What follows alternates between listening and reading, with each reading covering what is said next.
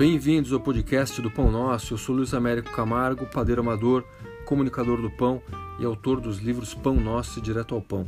Eu criei esse podcast para a gente poder falar de receitas, de técnicas, de truques, de organização de tempo, mas também porque estamos em quarentena, estamos em casa e vamos então fazer pão, vamos aprender a fazer pão.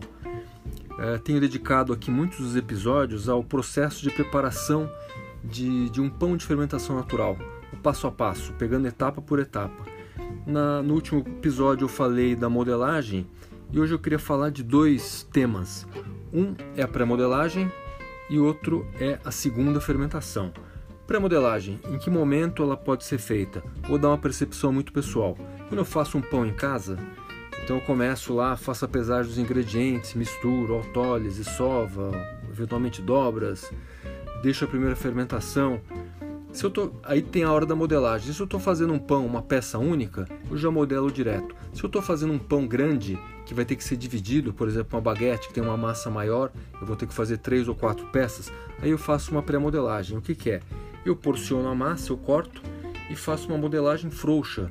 É quase quase uma, uma um esboço do que vai ser a modelagem final justamente para ter um relaxamento de glúten. Como eu estou cortando a massa, como eu estou estressando a massa, como eu vou ter que fazer um pão mais comprido e eu, eu vou precisar de uma massa mais relaxada para que ela se modele mais facilmente, aí sim eu faço a pré-modelagem.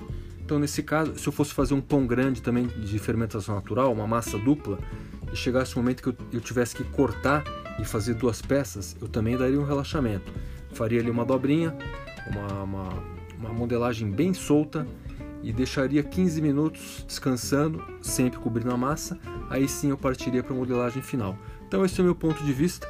Quando eu fizer a divisão da massa e quando eu for mudar muito o formato, eu além da antes da modelagem eu faço uma pré-modelagem. Mas aí tem a segunda fermentação. A segunda fermentação é um segundo descanso onde o pão vai recuperar volume, o pão vai consolidar sua rede de glúten, o pão vai é, adquirir uma, uma estrutura interna mais definitiva para esse assado e vai também, dependendo do processo que a gente fizer, se a gente fizer uma segunda fermentação em geladeira mais lenta, vai também ter uma maturação de massa. Quer dizer, ele vai conseguir desenvolver um processo enzimático que vai realçar sabores, vai tornar o pão mais leve. Então a segunda fermentação é importante por isso. A gente modela e faz esse segundo descanso. Num pão de fermentação natural, eu faria direto o processo, depois de modelado, uma ou duas horas ou em geladeira várias horas. Por exemplo, do dia para a noite eu gosto de me organizar assim. Eu posso é, preparar um fermento natural de manhã cedo, aí lá pela hora do almoço eu modelo o pão, eu, eu, perdão, eu faço a massa, eu começo a fazer a massa, né, entrar com todos os ingredientes, sovar.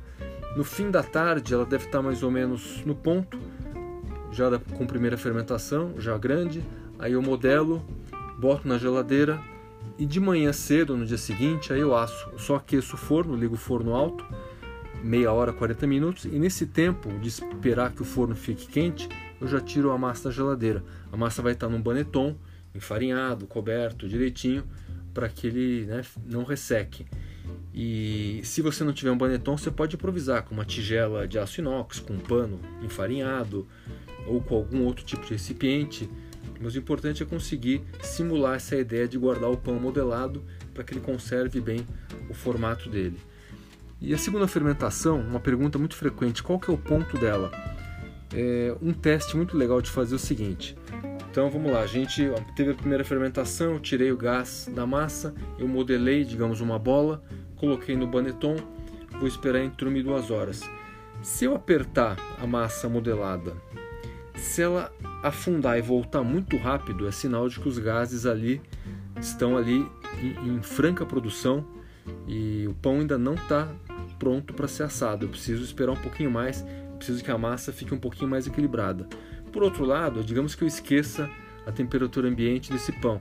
Se eu apertar e afundar, é sinal de que a fermentação parou, passou do ponto, o que também não é legal. O ideal é que ela que eu aperte, que ela volte lentamente, mais ou menos até a metade, nem precisa voltar até o fim. É, apertando o dedo mesmo ali com delicadeza, você vai ver, apertando ali, sei lá, uns 2, 3 centímetros, você vai perceber. Se voltar muito rápido, espera mais. Se voltar até a metade mais lentamente, tá bom.